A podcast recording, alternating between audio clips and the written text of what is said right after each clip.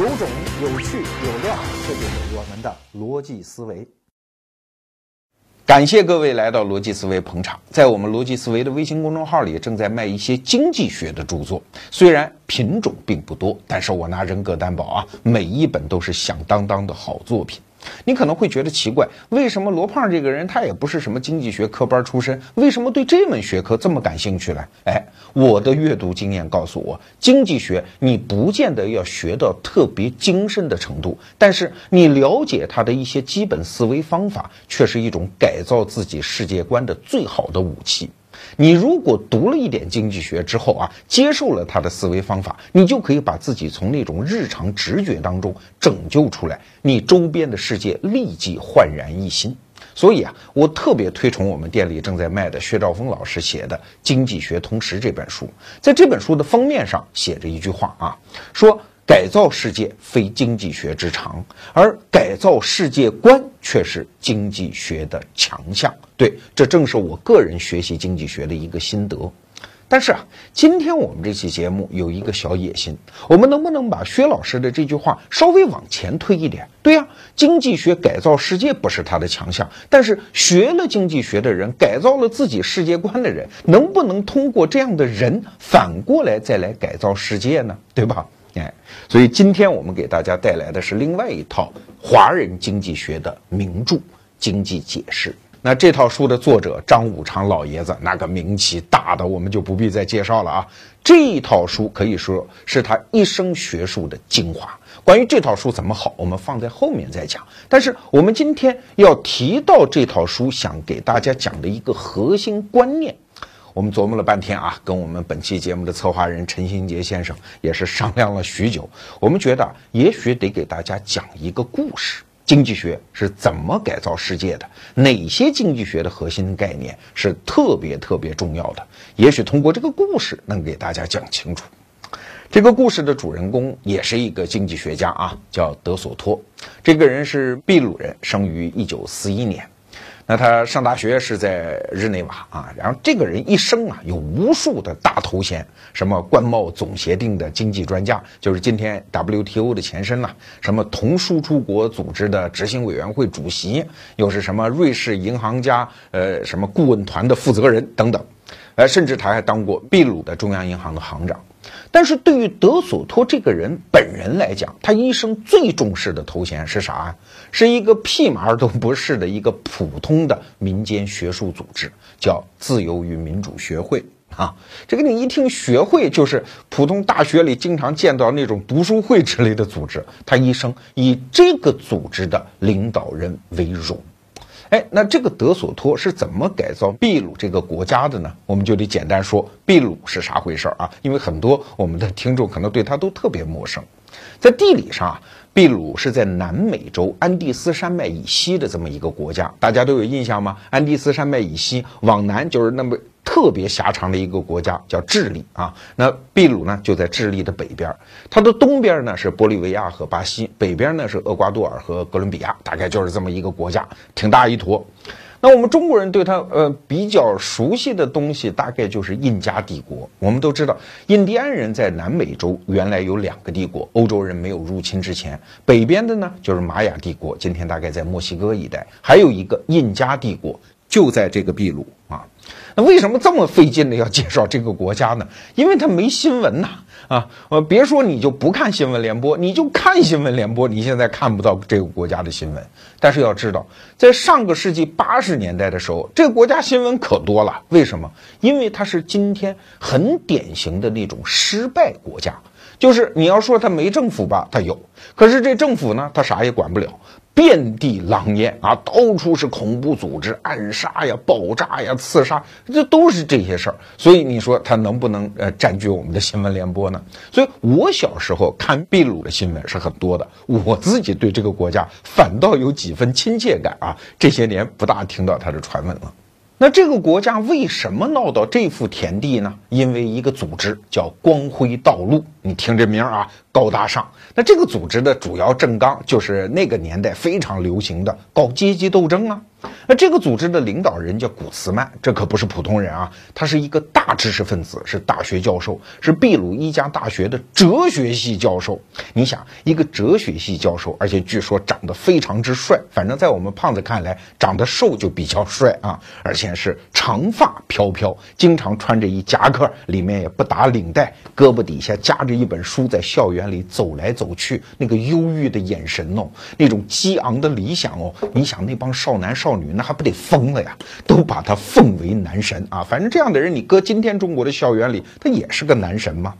所以这个人呢，口才又好，思想又非常的新颖和新锐，所以他在学生当中的影响力就特别大。他有一外号叫香波，就是洗发水的意思啊。这有两层含义啊。第一，就是你只要接触到它，不仅洗头哦，还要洗脑。不仅洗脑哦，还能留下那个气味，让别人也闻得到，能够再间接的影响别人。所以可见这是一个什么样的人。但是如果这个人仅仅局限于他那个非常激进的学者生涯，也就罢了。不是啊，这个人非常有行动力和执行力。所谓的流氓会武术嘛，那谁也挡不住嘛。他不仅局限在校园里来传播他的。阶级斗争这一套理论，而且深入到秘鲁的农村去动员最底层的人民。当然，渐渐的他就搞出了这么一个组织，叫光辉道路。那光辉道路是怎么动员底层人民呢？因为当时秘鲁非常穷啊，百分之七十的人都在贫困线以下呀。哎，他就跟老百姓讲：“你看，那个在首都利马的那些军人政府，他也不管你们，把你们搞得这么穷。我有办法呀！你有病，我有药啊！什么药呢？无非就是那一套啊，就是你们要过集体生活，不要有私人产权。然后呢，呃，对外呢叫外争主权。你看，我们跟其他国家做生意，他们家都不是好东西。”都是帝国主义啊！比如说，我们秘鲁产铜啊，他们要我们的铜，就是欺负和剥削我们呀。所以，我们要断绝一切的对外的经济关系。所以，按照我们今天人的常识都知道，这是一种什么样的主张？你这不是祸国殃民吗？你退出全球化之后，你这个国家想要富裕，想要老百姓过好日子，门儿都没有啊！我们中国人经过这三十多年的教育，我们是搞得清楚的。但是当时秘鲁那些普通的农民哪搞得清楚呢？一听说啊，大家抱团在一起过日子，然后不让别人欺负我们，军人政府都不是好东西，拥护啊！而且这个光辉道路也干一些实在的事情啊，比如说啊，打击乡村的地主恶霸，谁有钱，咱把他给抢喽，呃，这是一种。再比如说，他也去维护一些乡村的起码的社会秩序，因为你的军人政府管不了。我们刚才不讲吗？当时的秘鲁是一个失败国家，中央政权它其实没有那么大的力量。那好，比如说农民在农村最恨什么？偷牛的贼呀，所以这光辉道路经常就组织人去抓那个偷牛的贼，然后公审公判啊，呃，把他给弄死之类的。哎，这样老百姓就渐渐的开始拥护这个光辉道路。要知道，在首都利马的那个军人政府，他刚开始说这泥腿子搞什么搞，根本就没在乎。一直到了一九八二年的时候，这个光辉道路已经遍地开花了。才开始注意到他，但这个时候已经迟了嘛？你想，这样的叫分散型的这种组织，我们现在搞互联网都懂啊，它有极大的力量啊，它跟你政府军作战，人家玩的是游击战那一套啊。到了一九八二年的时候啊，这光辉道路组织可就伟大不掉了。他们有能力直接和中央政府对着干。你看那一年，他们居然组织了二百个武装人员，直接攻占了一个监狱，然后把所有的犯人都给放了。这时候中央政府再缓过神来，想要对付他，黄花菜都凉了吗？来不及了。这形势就这么一直发展，从一九八二年到一九九零年，这光辉道路可是整整折腾了八年到十年啊。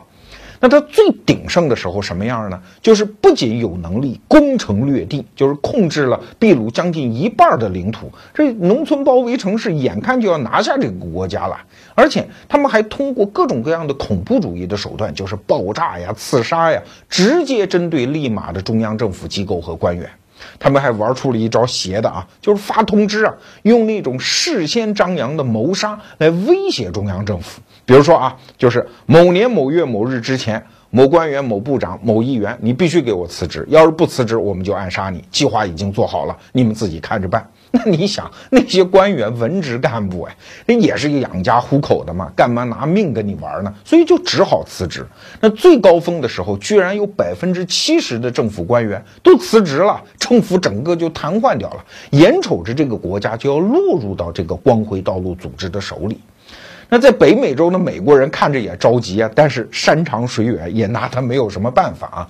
呃，当过美国国务卿的那个基辛格就讲过一句话，说这就是西半球最凶残的恐怖组织。如果任由它发展，它就会变成像亚洲红色高棉那样的组织啊。如果政权落到他的手里，秘鲁那就是人间地狱啊。其实所有人都知道这个局面，但是没有人能够遏制这个局面的恶化。那到底这个光辉道路组织最后怎么完蛋的呢？哎，这就要说到我们今天故事的主人公，前面我们提到的那个经济学家德索托啊。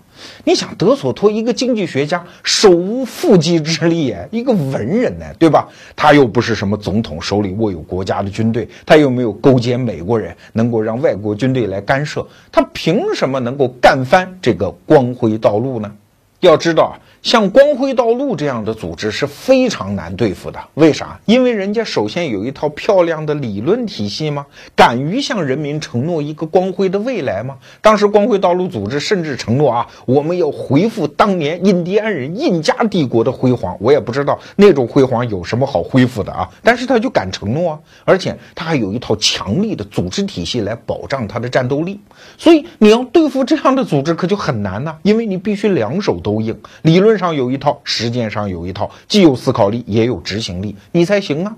哎，这就是为什么我们今天节目的主人公德索托，他是一个经济学家的原因，因为他有能力先从理论这一侧把光辉道路驳倒。你看，德索托这个人一生当中最重要的一本著作就叫《另一条道路》。今天我们看就是一个很普通的书的名字了。而在当时秘鲁的政局当中，它有一个清晰的含义，就是你们光辉道路主张一条路，我主张另一条路。你们所谓的光辉道路，就是不要自由市场经济，退出全球化的协作体系。而我主张呢，通过自由市场经济来完成这个国家的富强。这个国家绝对不可以靠你们的。所谓恐怖主义来达成富强，在这儿我们就得说啊，为什么经济学它这种观念有力量？因为政治看起来很强大啊，又有枪又有炮，但政治有的时候啊，它诉求于人的直觉，或者说你用几百万年的进化史带来的那种日常直觉的思维方式。你比如说，我们国家穷。那一般人就得解释啊，我们为啥穷呢？这总不能赖我吧，对吧？你看我天天这么辛苦，那一定赖某个人。所以光辉道路那一条理论，它往往就是替你寻找这个替死鬼和背黑锅的。比如说啊，你穷是因为地主恶霸，因为资本家，因为外国的那些帝国主义要掠夺我们，所以我们穷。把这些全部干翻，你就不穷了。你看这套理论多么容易深入人心呢？而经济学之所以有力量，它不这么看问题，因为人和人是一个协作系统。经济学考虑的就是怎么样优化这个协作系统和资源配置，对吧？你和富人，你和外国的帝国主义，它也都在一个协作系统里面。所以经济学家总是思考我怎么优化协作系统。说白了，它往往是从制度层面来思考，怎么样让这个国家变得富强。这就是经济学，虽然它没有枪没有炮，但是何以和光辉道路这样的组织来打对台的原因，这也是它的力量源泉啊。我们回到德索托吧，这个人就在观察当时的秘鲁，我们国家为啥穷呢？然后他就组织了，因为他也是学者嘛，组织了大量的学生，搞了大量的调查，最后调查来调查去，发现一个非常刺目的现象。就是秘鲁这个国家非常奇怪啊，有大量的所谓的叫不合法的经济。你看啊，呃，我们记得一组数字，比如说，它有百分之五十六的市场是非法市场，它不是政府的，也不给政府交税，对吧？有百分之七十的房屋，它压根儿就是非法房屋啊，还不如中国现在那个小产权房呢，压根儿就是没有任何执照瞎造的那些房屋。然后有百分之六十的食品完全是黑市交易。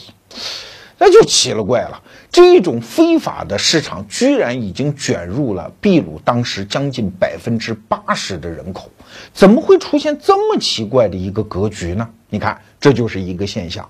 经济学家就有能力从这个现象往后追，到底为了什么？那表面上的原因呢，是政府的法律体系太复杂了。你觉得奇怪啊？法律体系复杂，这好像是发达国家的现象。一个发展中的穷国，怎么也会法律体系复杂呢？对呀，秘鲁政府有一年居然颁布了两万八千条法律针对经济。那你想，一个普通的老百姓，一个生意人，他就是想做合法生意，这个法律的迷宫他也穿越不过去。那德索托举了两个例子啊，比如说你想创业，你想办一家农贸市场，合法的啊，那你到政府那儿办手续去吧。整个手续办下来大概要花多长时间？你猜？你猜啊？要花十三年。如果你拥有一片土地，想造一个自己的房子，你想合法化吧？那你办手续去吧，办下来二十一年啊，真的是子子孙孙无穷尽也。只有具有愚公精神的人才能住上合法的房子。那怎么办呢？老百姓只能不合法呀！我就不做正经市场，我沿街叫卖，挣点小钱就算了。我也不盖正经房子了，我搭个窝棚，只要冻不死，我就住这儿吧。所以这个国家在到处是沿街叫卖的小贩，在全是贫民窟啊！这就是这个现象的来历。所以德索托还做过一个实验啊，他派了一组学生到美国去，然后又留了一组学生就在秘鲁，说你们同时注册一个小微型企业，什么企业？就注册一裁缝铺，两架缝纫机啊。我们看都要花多长时间？在美国注册这样的企业一天就够了，而在秘鲁呢，你按一天跟政府打六个小时来算，大概要花二百八十三天，而且还要花到一千一百多美元。要知道这笔数字对于秘鲁的一个穷人，就是只能开得起一个裁缝铺的穷人来说，天文数字根本就交不起。那怎么办？我只好非法喽。所以这就是这个国家非法经济特别庞大的原因。说到这儿，我们就可以追问一个更有价值的问题了：你秘鲁作为一个穷国，你为什么要搞出这么复杂的法律系统呢？它会增加社会运行的总成本的，是要耗费资源的，会让穷国变得更穷的。你疯了吗？啊！其实你只要稍微用心一想，你就能明白啊。我们站在中国，其实就可以理解这个事情。它是因为政府不够现代化。你看啊，这两个原因：第一，政府不够现代化，它的管制能力和边界就有限，有的时候它只能增加自己管制边界内的负担。此话怎讲？我们举一个中国的例子哈，中国政府开征所得税，按说初衷很好吧，劫富济贫，让那些收入很高的人拿出一部分钱来补贴穷人，通过政府之手，哎。但是因为政府的管制边界有限，说白了，它收税的能力是有限的，所以什么样的所得税最好收啊？当然就是工作的人嘛，通过企业的代缴代扣这部分钱很容易收上来。但是那些个体户呢？那些大富豪呢？他们非常容易掩藏自己的财产，那政府的收税能力就够不着那种钱。所以常年运行下来，现在中国的所得税的负担反而是由工薪阶级来承担的啊，它没有起到劫富济贫的那个初衷。我们且不说劫富济贫这事儿对不对，就是它的初衷没有达到。你看，这是政府的管制能力所限带来的一个原因，那它就很容易造成一种恶性循环啊。我越是税收不够，我就越是在自己能够控盘的范围内去税收，而你越控盘，那些穷人就越加要。溢出，他们不愿意交税，不愿意做合法生意吗？就越加进入地下的非法生意，这就是当时秘鲁的一个恶性循环的困境。再加上啊，所有的人都明白，政府啊，他有的时候，这可不论什么政府啊，美国政府也一样，他总是有一种增加自己的作用啊，要多干事儿的那个冲动。为什么？多少要显得自己的存在感嘛，刷存在感嘛。我们且不是说什么利益寻租。你比如说啊，我曾经有一次去办事儿，也是一个政府单位，我们就不说哪个了。我前面有一个小姑娘，是个孕妇啊，那场对话特别有意思。当时那个政府官员在办，就是一个普通办事员嘛，其实也没啥级别，就是很明显的刁难他啊！你给我补一个什么材料？就像李克强总理在大会上讲的那样啊，你要证明你妈是你妈，就这种材料你给补去。结果那个小姑娘特别厉害啊，说我是孕妇，我能跑那么长的路吗？我将来跑流了产，你负责吗？哦，那个办事员说，那算了吧，别补了，然后给人把事儿办了。所以你看，他有的时候就是刷存在感，他也不见得是为了贪污受贿，对吧？你看政府的本能啊，这它其实就是个生物，只要没有外在力量的遏制，它就会有冲动越长越大。这不是哪国政府的现象啊，古今中外所有的政府都一样。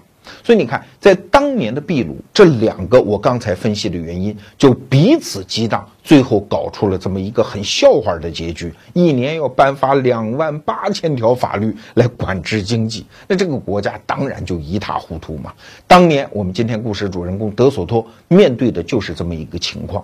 这个情况非常严峻呐，那么大量的地下黑色经济意味着什么？意味着这个国家的财富创造活动得不到产权保护。对，这就是我们今天非常重要的一个视角：产权保护对一个国家富强的重要作用，也是《经济解释》这本书很核心的一个理论啊。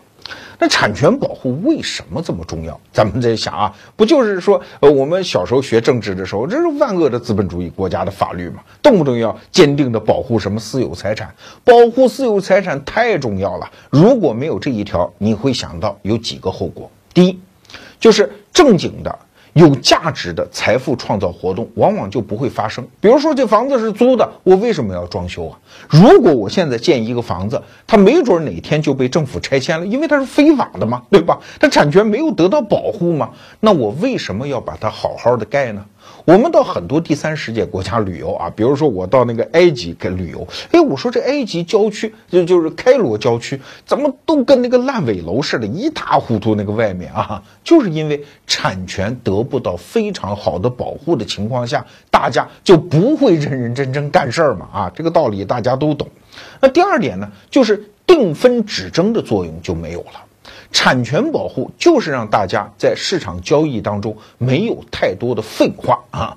你比如说，你这个产权，呃呃，你这个房子也得不到政府保护，那人家地主恶霸就有可能来霸占你啊！你何处去诉他，何处去告他呢？而定分止争之后，这个社会的运行成本、市场交易的成本就会大幅度下降，这个社会才有可能繁荣。而且还有第三点。就是只有坚定的产权保护作用，这个国家它才能衍生出更为复杂的市场。来，比如说我们举个例子，股票、期货啊这种金融市场。它一定是基础产权非常清晰的情况下，大家才能信任啊。我们变着花样做更为复杂的那种金融型的交易。如果基础产权都不清楚，这个公司有几台机器我都不知道，厂房随时可能被拆迁，这个公司的股票有可能会值钱吗？所以这种复杂的体系压根儿就演化不出来啊。这就是经济学家德索托当年在秘鲁观察到的情况。那好，现在症结找到了，可是这不是秘鲁一个国家的症结，几乎全世界所有的穷国病根儿全在这儿。那为什么德索托有本事把秘鲁拯救出来呢？而且要面对如此凶恶的一个敌人，光辉道路，他怎么走出另外一条道路的呢？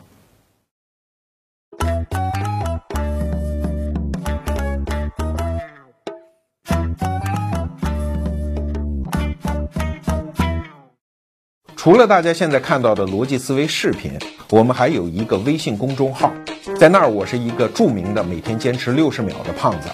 每天我们还会分享给你一篇好文以及好玩的活动，在那儿已经有五百万小伙伴一起爱智求真了。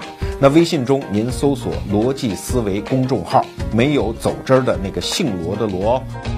每天早上六点半，我在那儿等你。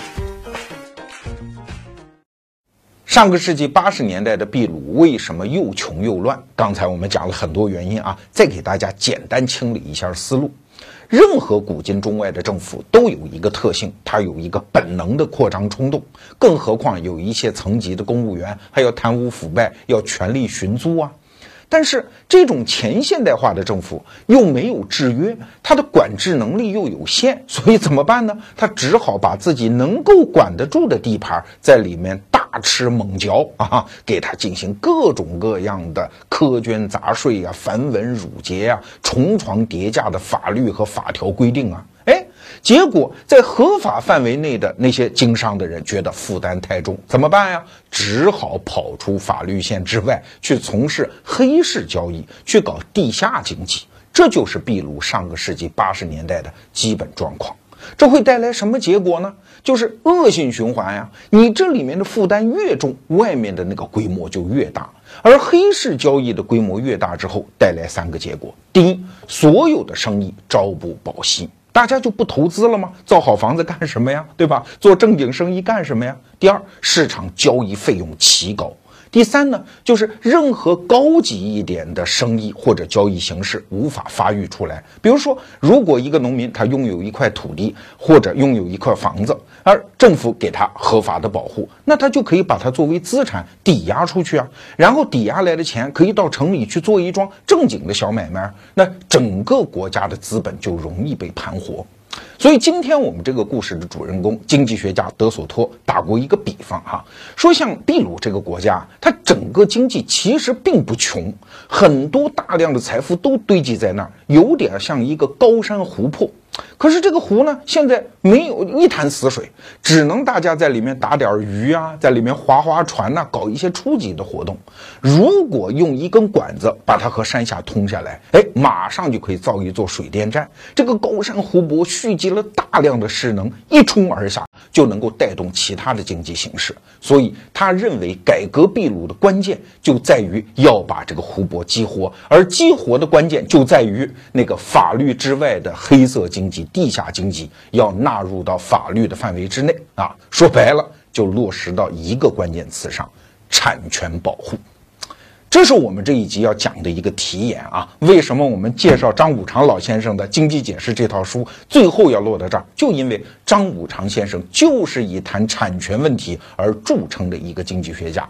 我们还是把这套书，因为做买卖嘛，先把它搁在一边。我们接着说德索托啊。德索托到呃一九八七年的时候出版了一本书，我们前面已经提到，叫《另一条道路》。哎，他就提出一个完整的设想：我们能不能走自由市场经济，拯救秘鲁，我们的祖国？这本书啊，就包含了我们刚才讲的那套道理，以及德索托和他的学生在秘鲁国内做的很多调查的材料。那这本书出了之后，马上影响力就超越了秘鲁国境，在整个南美洲都造成了很大的影响。当然，最重要的影响还是在国内了，不仅是知识分子，而且。大街小巷，甚至是贫民窟里的人都在谈论这本书。哎，那你说这本书写的有那么好看吗？像网络小说吗？真的不是了。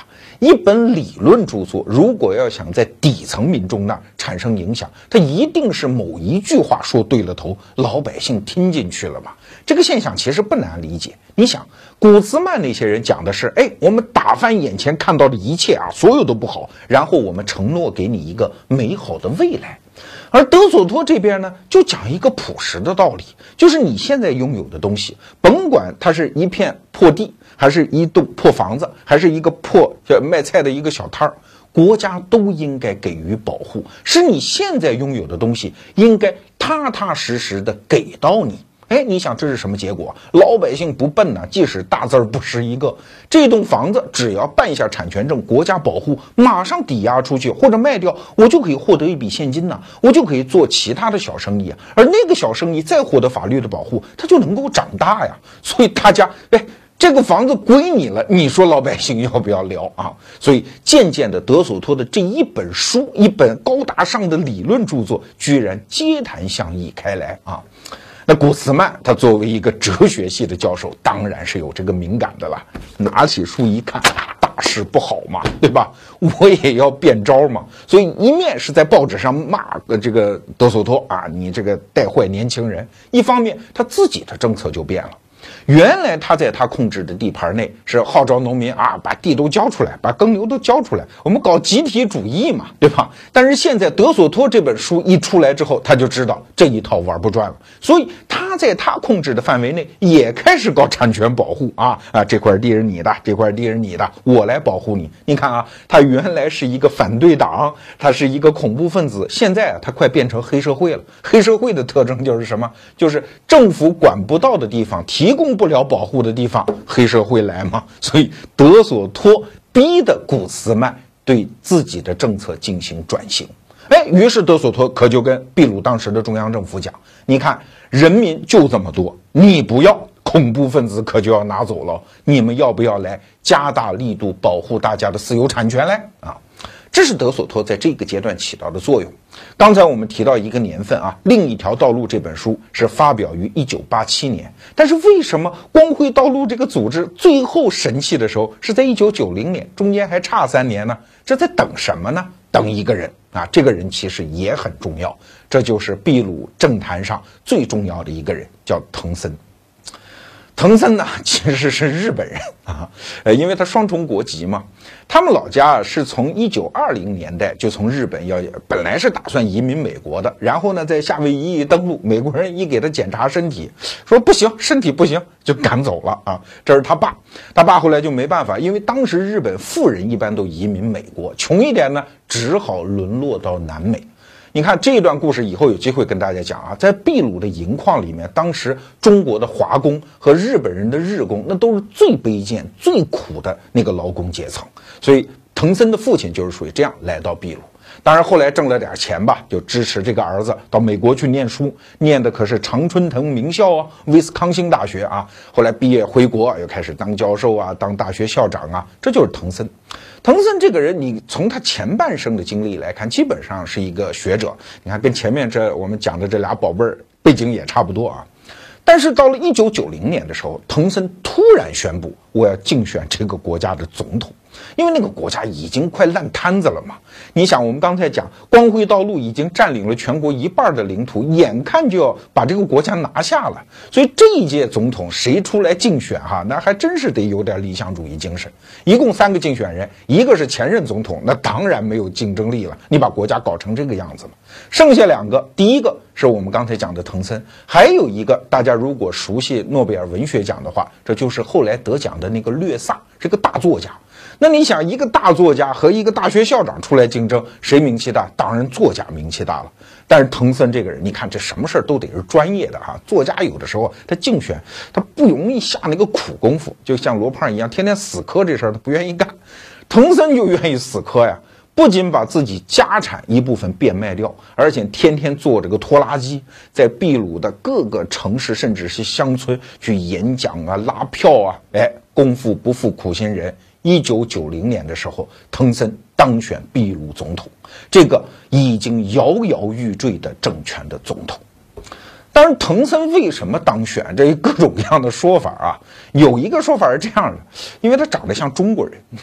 为什么呢？因为秘鲁啊，当时民生凋敝，但是有一样东西非常火，就是中国餐馆啊。中国餐馆因为价廉物美，到处开花，所以很多人呢就觉得，哎，这个中国人这个代表很富裕啊，代表经济的方向。甚至中国餐馆在秘鲁当时的语言中就叫吃法。啊，呃，就是那个 C H I F A，就是中国人吃饭的那个音翻翻过去的。所以大家一看，藤森这不长得像中国人吗？啊，是中国人能带来希望，但这只是一个说法，你也别信哈。他当选更重要的原因是藤森不断的承诺，一旦我当选，马上就会践行德索托所主张的另一条道路啊，这当然就点燃了大家的希望嘛。一九九零年，藤森当选，而且马上着手改革。但这个时候的藤森啊，还不像后来是一个有经验的政治家。这个时候他仅仅是个知识分子。可是搞改革，你得有一套班底啊。哎，德索托和他所领导的那个自由与民主学会，恰恰是这个时候最适合的班底。原来这个学会仅仅是一帮知识分子在一起搞理论研究、发文章的地方，现在恰好挪过来给国家当这场改革的总参谋部。说白了，就是秘鲁当年的发改委啊。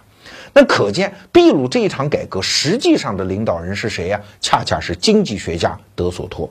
他的改革其实也很简单，就是两条：第一条，保护老百姓的私有产权；第二条，简化政府的各种审批啊，就是把该给老百姓的赶紧给掉，不该政府管的赶紧不管，丢手。你想想看，这跟过去三十多年中国政府干的事儿其实是一样，只不过他们干的更加疾风暴雨。当然，秘鲁的那个人口规模跟中国没法比啊，那个改革还是要简单的多。比如说吧，首先保证老百姓的私有产权，该发房产证呢，你得赶紧给人发呀，凭什么耽误个十几年？现在一个月房产证就给你办得下来啊！所以到了两千年的时候，就是滕森执政十年之后，秘鲁大概有一百九十多万所房子颁发了房产证，确权了。再比如说，原来那些大量的黑市，有百分之七十五的市场都已经转为合法的市场，当然还有一些伪造工程没有解决啊。再比如说，减少政府的审批。到后来啊，滕森政府的那个效率跟美国政府也类似了。原来办一个企业可能要折腾一年，现在一天就够了，所有手续都给你办齐。而且滕森和德索托还联手搞了这么一个电视法庭，叫特别法庭。就是每两个星期开一次庭，然后主持这个法庭的是谁呢？是德索托和他的自由与民主学会的那些学者，而经常总统就亲自来到这个法庭。那这个法庭是干嘛的呢？可不是一般的什么判案子、审犯人，而是把过去那种繁文缛节、重床叠加的法条拿到这个法庭上，只要和国计民生相关，就一条一条的过啊。但凡大家觉得这一条没必要吗？当场就废除掉。这可是电视直播啊，是当着全。全国老百姓的面发生的，所以大家对于政府的信心迅速的就恢复了。你看到当年这个法庭上的很多材料，真是替原来的秘鲁老百姓伤心呐。比如说，原来的秘鲁人要结个婚，居然要在政府部门办二十个小时的手续，现在这样的法条当然就废除掉了。哎，滕森面对的另外一个敌人，就是我们前面讲的。光辉道路组织古兹曼那一伙怎么对付他们呢？首先，滕森干了一件事情。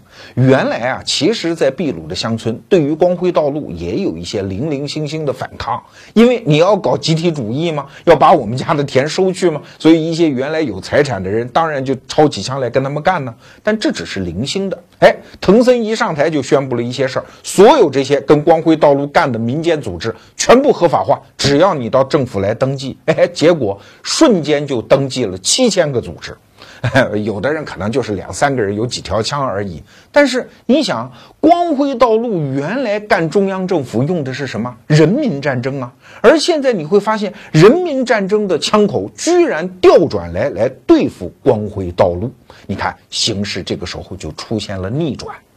那真正的逆转是发生在一九九二年啊，当时光辉道路是气得要死，因为整个形势在滑坡嘛，而他们心知肚明，跟滕森据固然有关，但是最核心的敌人是谁呀？是经济学家德索托，所以光辉道路居然成立了一个十七人的暗杀小组，专门啊专款专用专人就对付德索托，想把他暗杀掉。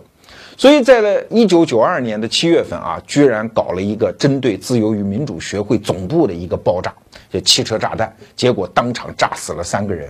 但是呢，这帮教授也比较贼，因为他们早就知道他肯定要来暗杀自己，所以这帮人呢还基本上没受什么损失。虽然德索托好险死在这场爆炸案当中，但是自由与民主学会的这帮知识分子是有头脑的，马上就宣布光辉道路不行了。啊，因为在理论战场上他们已经失败了，所以他们现在是狗急跳墙，居然要对我们这些知识分子下手。你想，光辉道路那帮人，我们前面讲，他原来是针对政客、军人呢、政府机构下手，现在居然要对知识分子下手，这不就是狗急跳墙吗？所以他已经到了要快咽气儿的程度了。果然，就在这场爆炸案发生，这是七月份发生的啊，八月份。滕森政府就把光辉道路的总部给来了一个包圆儿，怎么回事呢？因为滕森政府上台之后，马上就成立了一个叫秘密警察部队吧，就专门针对光辉道路的那个头们，就是古斯曼那伙人进行大量的调查。他们觉得这帮人应该不在什么秘鲁的农村，他就应该藏在首都利马。而且有一些情报显示，他们就藏在利马的那个富人区，所以警察就天天围着富人区去扒垃圾桶啊，去找各种各样的蛛丝马迹。哎，后来在一些伏特加的酒瓶子和一些香烟的烟嘴儿里面找到一些线索，所以马上就来了一个包围，当场把他们给摁住了。也真叫是天绝光辉道路。他们当时正好在开中央委员会的全体会议，八个头到场了七个，全部让警察给摁着了。所以那个又瘦又帅又有思想的古斯曼，从此沦为阶下囚。这个人据说现在还活着啊，虽然死不改悔，但是光辉道路经此一劫，从此就丧失了战斗力。那藤森这个人呢，后来的故事我们简单讲一下啊。他执政了十年，两千年的时候，不知道他哪根筋动了，他觉得我好像干不下去了，所以他借一个什么机会呢？就是两千年在文莱召开埃佩克领导人会议，他突然一下就飞到了日本，因为他双重国籍嘛，他还是日本人呢，就到日本去政治避难了，啊，就逃脱了国内政变对他的惩罚。但是呢，这个家伙又不甘说，我就当一个普通人啊，这就是政治家的一个特点。两千零五年，他又跑回到南美洲，居然要号称参加那一年的秘鲁总统大选啊！当然，他第一站没有赶到秘鲁，他跑到秘鲁的那个敌人国家，就跑到智利圣地亚哥去登陆。但是智利政府呢，就是说来了这么一个烫手山芋，敌国的那个已经卸任的，现在甚至是在被通缉的总统，那怎么办呢？智利政府也没办法，下了飞机就给他抓起来了。后来经过一系列的外交折冲，最后把藤森引渡给了秘鲁政府。所以他二千两千零五年是要回国参选总统的，结果成为阶下囚，现在也在坐牢。这个人也活着啊，当然是不是跟古斯曼关在一起，这个咱们不知道。所以这个故事里面的这两个主人公现在都是在坐牢的状态。哎，我们今天故事真正的主人公德索托，他后来怎么样了呢？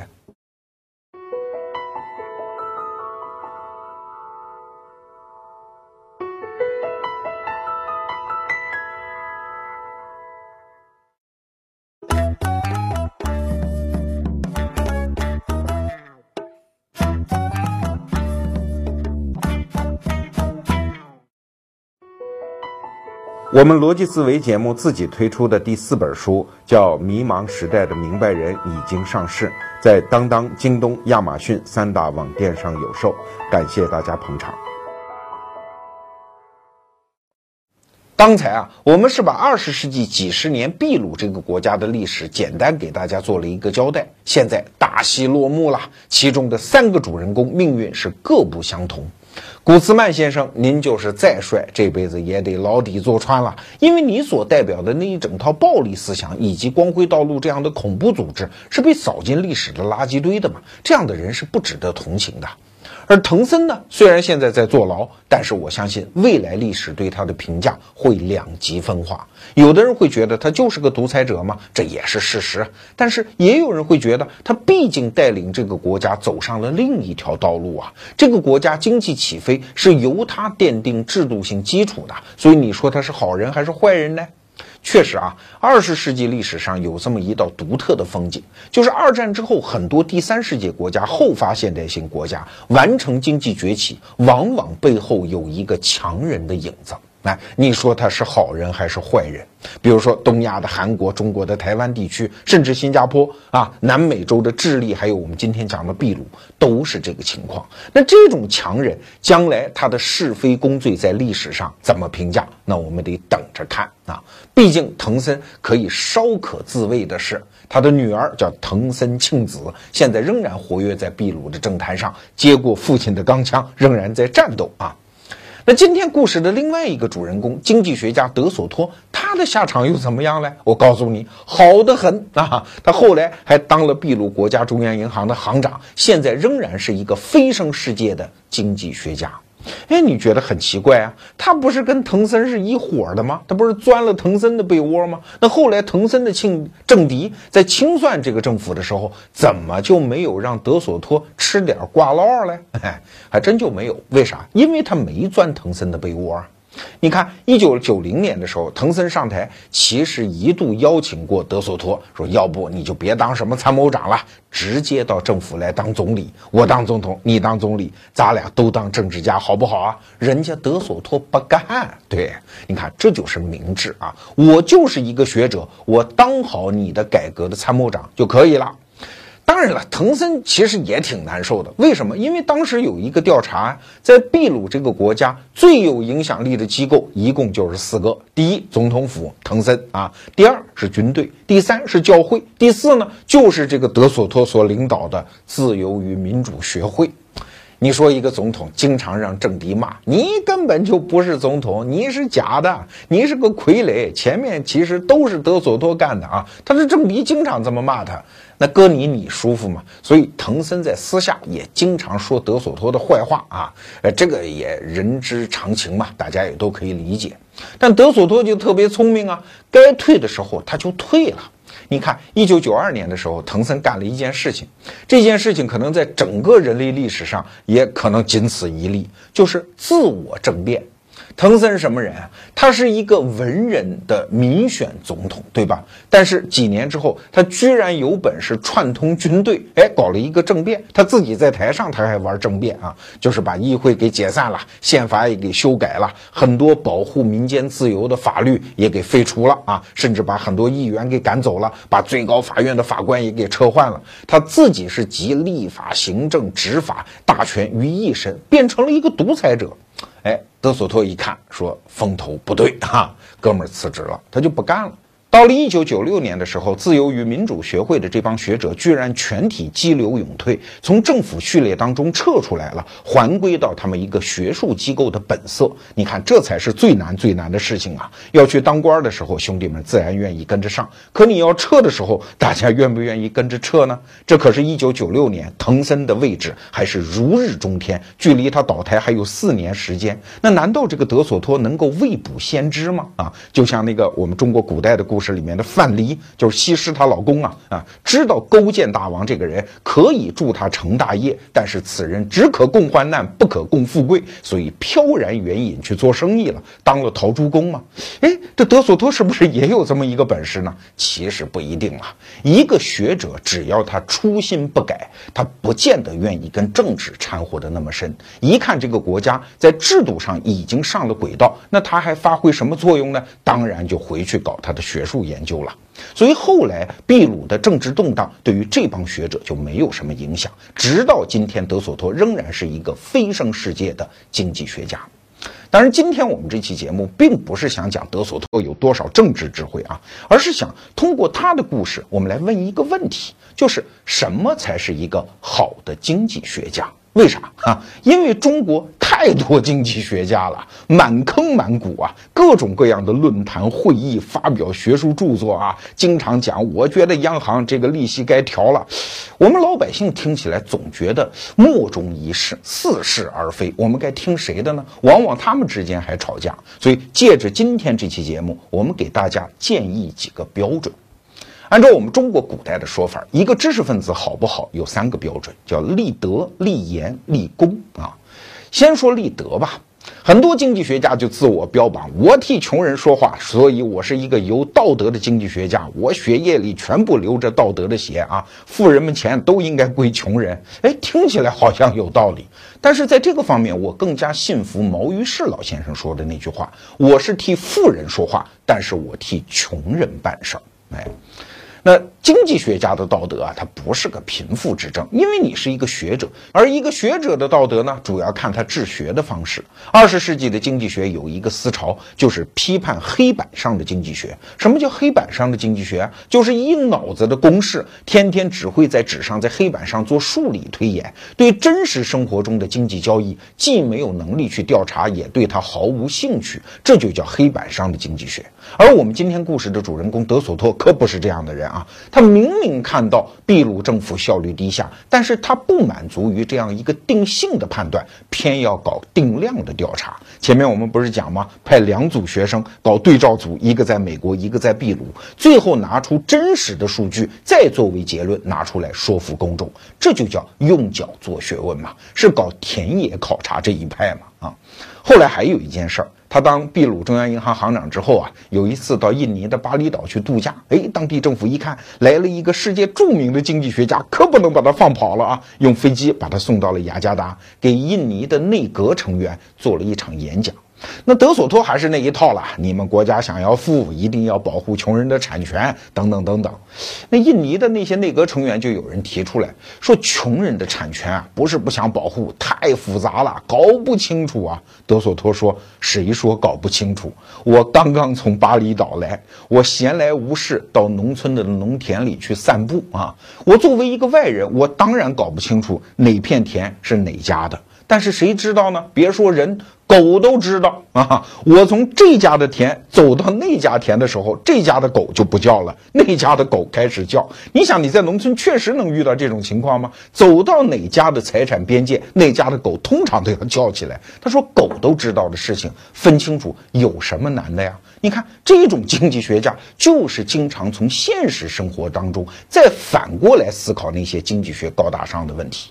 比如说，我们今天介绍的这套书《经济解释》的作者张五常先生，他就是这么一个人。他年轻的时候学经济学啊，面对过一个问题，这问题本身很复杂。简单的说就是这样：一个养蜜蜂的和一个种果树的。他们互相之间应该谁给谁钱？因为互相都有好处啊。蜜蜂养多了，对于果树的授粉、开花、结果肯定有好处；而果树养多了呢，对蜜蜂采蜜也有好处。他们互相之间应该谁给谁钱呢？这是一个很有趣的经济学问题。张五常先生为了搞清楚这个问题，居然就一脑门子扎到了华盛顿州那些养果树的和养蜜蜂的人群当中。后来居然成了半个养蜂专家和养果树的专家啊！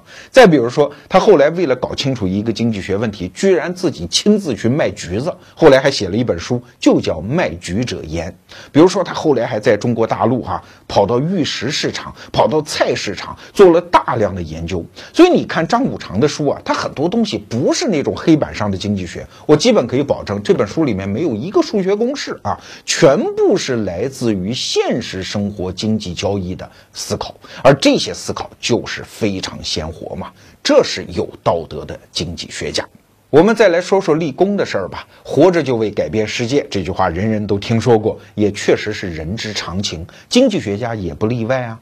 但是经济学家立功啊，可有两套做法。第一套做法，我们在中国经常看得到啊，很多经济学家登台演讲，念兹在兹的都是那些政府工作的具体的技术细节。比如说，我觉得利息该调了，存款准备金率现在不大对呀，人民币是不是该贬一贬了？哎，也不能说这不是经济学家应该思考的问题。但是如果你的思维仅仅局限在这儿，那你还是经济学家吗？你就是一个编外的政府官员呗。说白了，你的全部心思就在于要当一个政府。的事业幕僚，或者讲的好听一点，您是国师，但您介入政治太深了。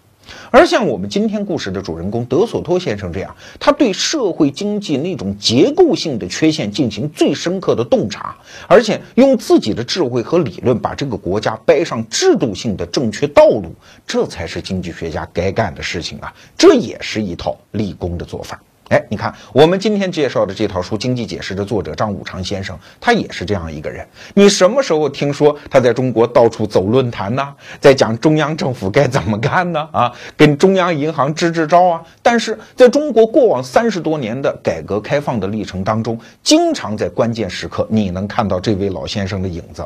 比如说，八十年代初的时候，当时中国人还不知道市场经济还是怎么回事的时候，张五常先生在国际经济学界就做了这么一个判断：中国肯定会走上市场经济的道路。这比我们正式宣布走市场经济道路要早了十几年。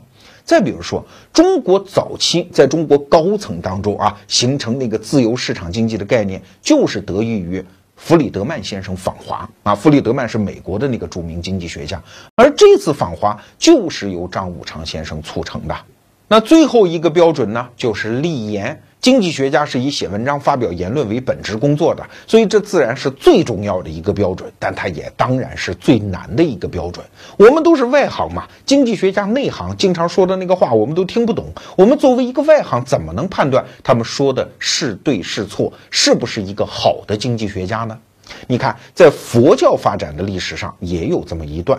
佛陀灭度之后，就是释迦牟尼死了之后，很多人都说我听他说过法，我知道他怎么说的，我说给你听啊。所以佛陀在生前就说过一句话，说末法时代邪士说法如恒河沙，就是会多得不得了，说我的说法，但都是邪说。哎，但怎么办呢？所以后来佛教界就搞出了所谓的三法印，也有四法印、五法印的说法啊，就立了三条标准，只要不符合这三条标准，都是胡说，至少不符合佛陀的原意。你看现在佛教经典当中，《阿含经》基本可以判断是佛陀所说啊，很多中国流传的民间的那些经文呐，其实未必是真佛经。那怎么判断？就用三法印来判断，就是。诸行无常，诸法无我，涅槃寂静啊！这佛法我们就不说了。那今天我们是不是可以提出一个关于经济学的一个法印呢？就是什么样的观点就证明他是一个好经济学家？当然我没有这个能力啊，我请教了很多经济学家，大家基本上给我两个标准：第一，就是他是不是主张保护私有产权；第二，就是他是不是主张自由交易。啊，说起来很简单，具体的道理我前面也都讲过。你不要以为这两条很容易啊，一旦回到具体生活当中，经常是容易犯糊涂的。比如说德索托现在在世界上行走，比如说埃及啊，或者各种各样第三世界国家都请他去，他万变不离其宗，就是这么一句话：保护穷人的私有产权。你听起来好像是一句很枯燥的话，但这背后的道理深了去了啊！但是还是有人给德索托起了。一外号说他是产权民粹主义者，说你就会这一套，别的不会。有本事你写一公式我看看。你看，这就是不知道什么叫经济学家立言的根本。再比如说张五常先生啊，刚才我们讲的经济学法印的第二条，就是不是主张市场的自由交易？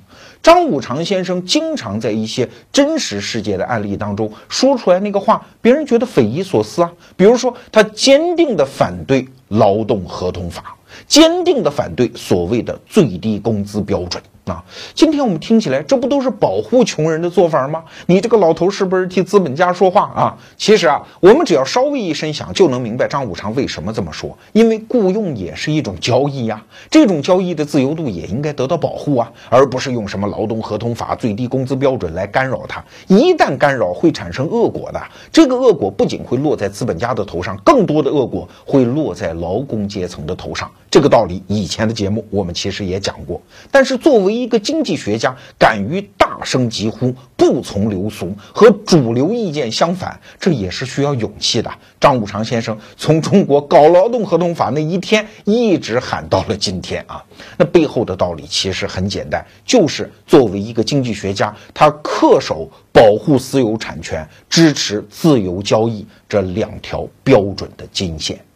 那节目的最后呢，还是给大家推荐这套书，张五常先生所写的《经济解释》。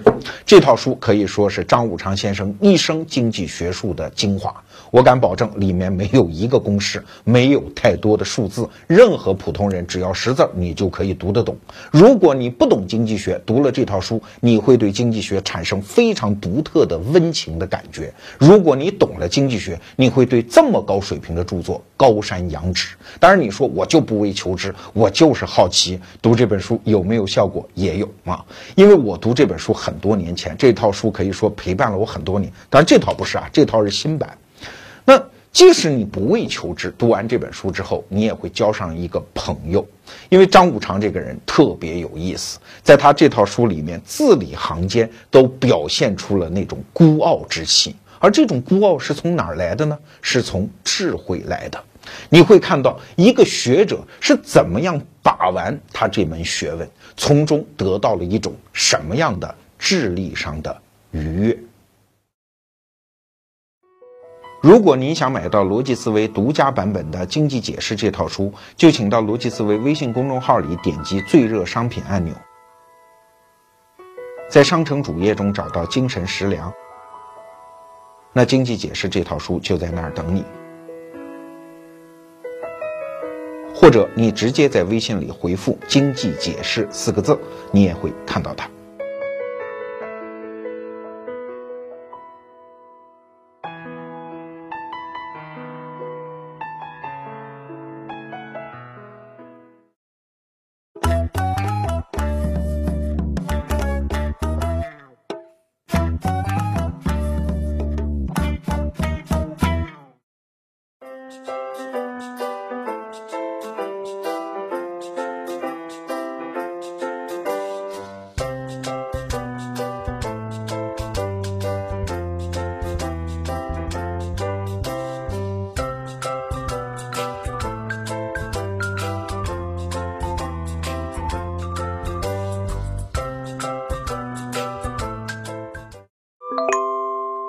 下载优酷 APP，关注逻辑思维。多谢各位看官捧场。